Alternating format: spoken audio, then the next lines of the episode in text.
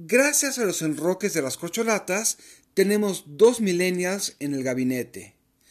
No me interesa hablar sobre sus méritos, sino la forma en que otra vez Morena está ocupando el imaginario, mientras en la oposición vemos a las mismas caras de siempre. Ahora bien, ¿qué tan importante es la rotación generacional? Realpolitik 101. Comentario político rápido, fresco y de coyuntura con Fernando Duorak.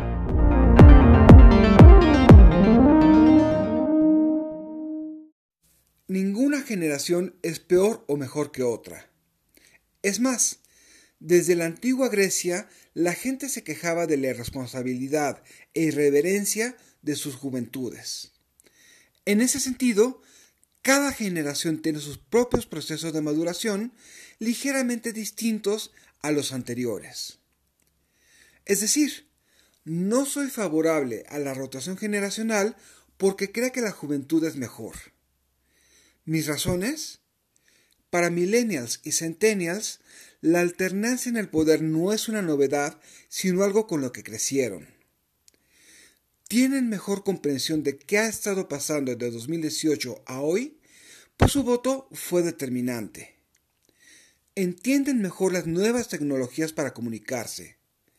Y sobre todo, son rostros frescos, libres de los calificativos que el presidente les pone día a día a boomers y generación X. Sin embargo, la rotación generacional enfrenta dos retos. A nivel mundial, Parece que a la juventud no le interesa la política partidista frente al activismo a través de organizaciones no lucrativas. ¿Qué se puede hacer para convencerles que es en la esfera pública donde urge que participen, pues ahí se toman las decisiones? Tal es la magnitud del reto.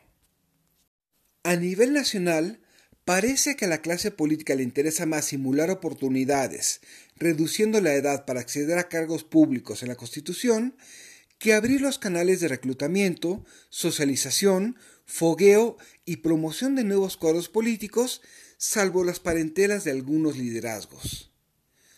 Todavía más, ¿qué interés tendrían las dirigencias opositoras para presentar nuevos rostros, perdiendo con ello el control sobre sus partidos?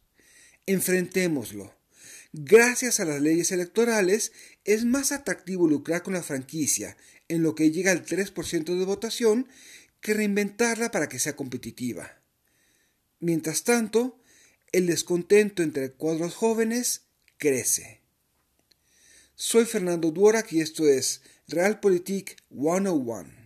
Hasta la próxima. Sigue a Fernando Duorak en Twitter y en Facebook. Visita fernandoduerac.com para más información y análisis político.